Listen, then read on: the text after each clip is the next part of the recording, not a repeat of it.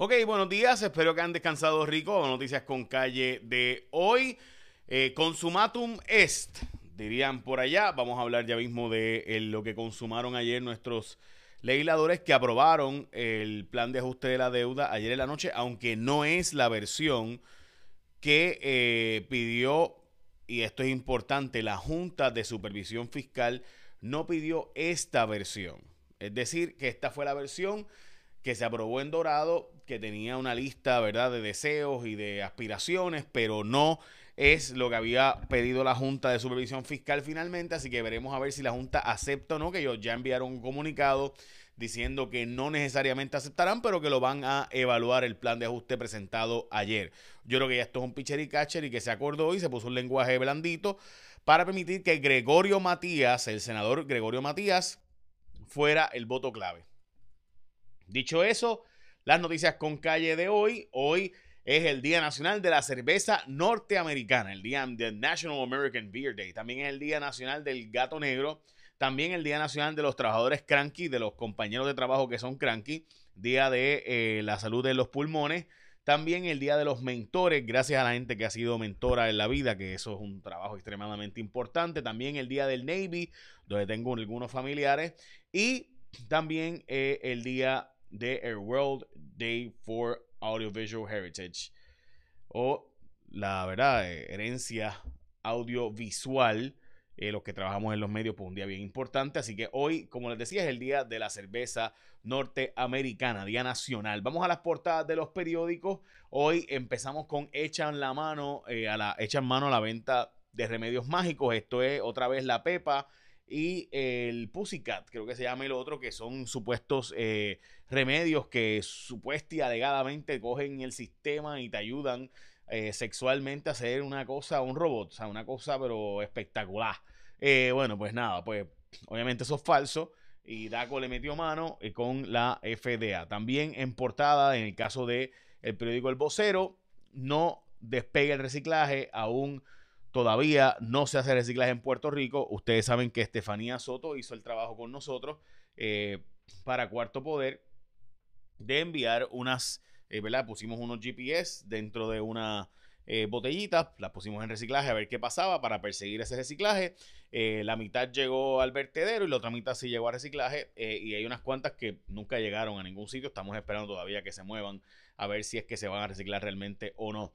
Así que a estas alturas, básicamente, eh, el experimento nuestro demostró que poniendo en reciclaje, y eso es la zona metro, que supuestamente donde más se recicla, así que ya saben.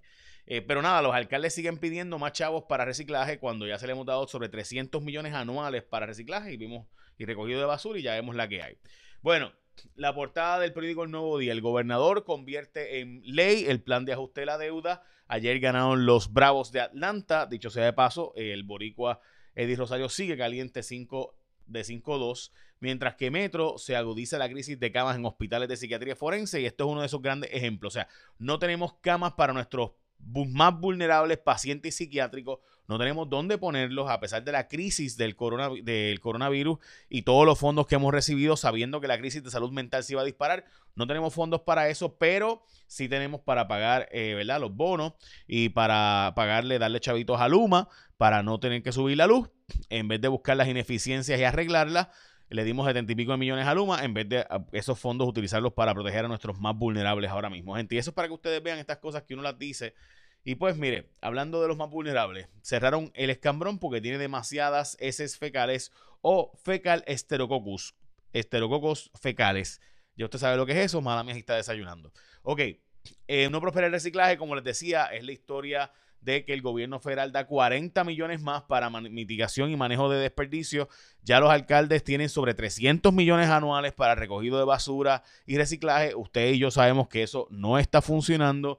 No es nada nuevo, lo hemos trabajado en varios programas de televisión, pero particularmente, como les mencioné, con Estefanía Soto y el trabajo que hicimos de poner estas botellas eh, con un GPS dentro, un sistema de, de global para perseguir las botellas y pues para basura, para el vertedero tradicional. Pero nada, los alcaldes siguen pidiendo que le demos más chavos. Por eso, mire, usted no confíe en otro, usted confíe en que usted tenga el control de su sistema de salud y sistema solar de energía que te va a dar salud en tu hogar. Y es sencillo. no te quedes con lo mismo y sabes que hay una opción como Winmar Home, que es tú tener el control de tu energía y sales ganando la segura con Winmar Home. Ellos tienen más de 20 años de experiencia en Puerto Rico. Esa red inestable que trae apagones constantes, no tiene sentido que te quedes ahí cuando puedes cambiar a revolución solar. Cámbiate un servicio del que sí puedes confiar y sí puedes depender. No juegues con tu energía, cotiza con los mejores. Mira, llámalos, cotiza con ellos.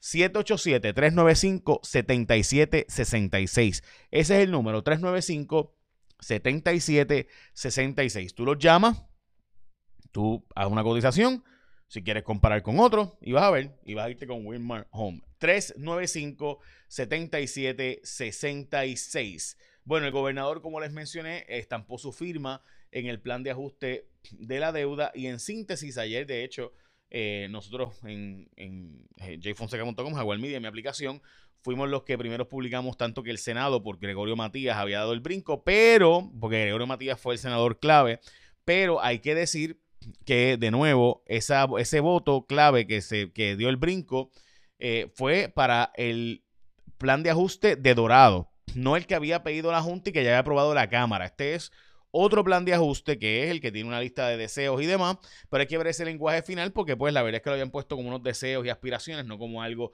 obligatorio. Así que estaremos al pendiente de que dice la Junta de Supervisión Fiscal, que lo va a chequear ahora a ver si lo presenta o no lo presenta como el octavo plan de ajuste de la deuda. Si tienes Back ID no tendrás que llenar tu declaración de viajero si vienes a Puerto Rico, mientras de nuevo hay otra protesta en la Unión Independiente de Trabajadores de Servicios Legales eh, otra vez hay, una, hay un tranque entre el patrono y, los abogados y trabajadores de eh, asistencia legal, perdón, de asistencia legal no, de servicios legales de Puerto Rico, que son servicios civiles gratis para los, las personas que lo necesitan. El petróleo volvió a subir, había subido 84, bajó 83.63 esta madrugada, mientras que el gas natural también anda por los 6 dólares, está en los números más altos, el Henry Hub, en mucho tiempo, y lo mismo en el caso del petróleo.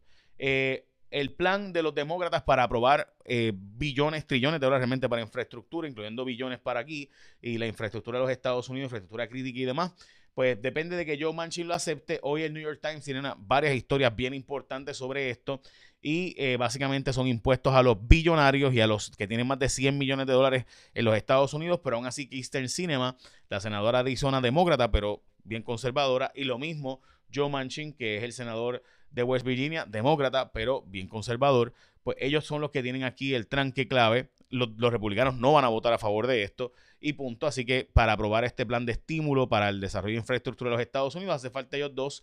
El proyecto de nuevo sería aumentarle eh, a los que tienen ganancias de capital eh, bastante. Estamos hablando de que, por ejemplo, a Mark Zuckerberg, Jeff Bezos, toda esta gente que tenía esas acciones desde que valían cero y todo lo que valen ahora, pues usted sabe, el impuesto para ellos sería gigantesco. Y pues hay oposición de los republicanos de que los billonarios y los que ganan más de 100 millones anuales pues tengan impuestos adicionales. Y los demócratas, dos demócratas, pues están en las mismas también. Hay unas 1.149, es el día que menos gente sin luz hay de todas las mañanas que chequeo esto en Puerto Rico, así que me parece bueno decir eso. 1.149 eh, personas sin energía eléctrica en Puerto Rico, mientras que el gobierno encamina a darle servicios de... Eh, de tecnología a las personas ciegas en sus páginas de internet para adaptarlas y demás en los próximos tres meses dicen que supuestamente y alegadamente van a arreglar eso. Y digo supuesta y alegadamente, ¿ves? Porque yo he escuchado esto antes. Peligro de escasez artificial en Puerto Rico. Se plantea que sí, hay ciertos productos que no hay variedad suficiente, pero que el problema pudiera ser que también hay personas que están comprando en demasía para tener almacenamiento individual y ese sí pudiera ser el peligro, dice la gente de Mida.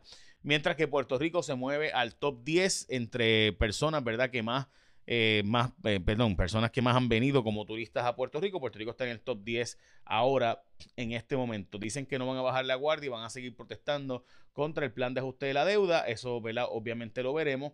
De nuevo, el DACO y la FDA se tiran a la calle para buscar la pepa negra eh, y el Pussycat, que son los productos que supuestamente dan unos placeres sexuales brutales y pues alegadamente se venden bastante bien. Persisten los aires de protesta de la policía para este fin de semana.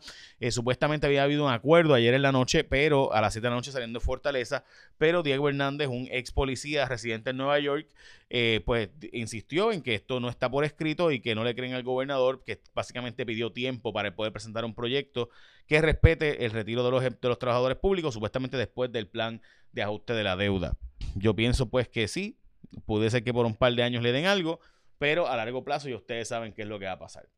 Eh, aquí pues confiar en el gobierno, yo entiendo la posición de él, viciosa de paso, de Diego Hernández y demás.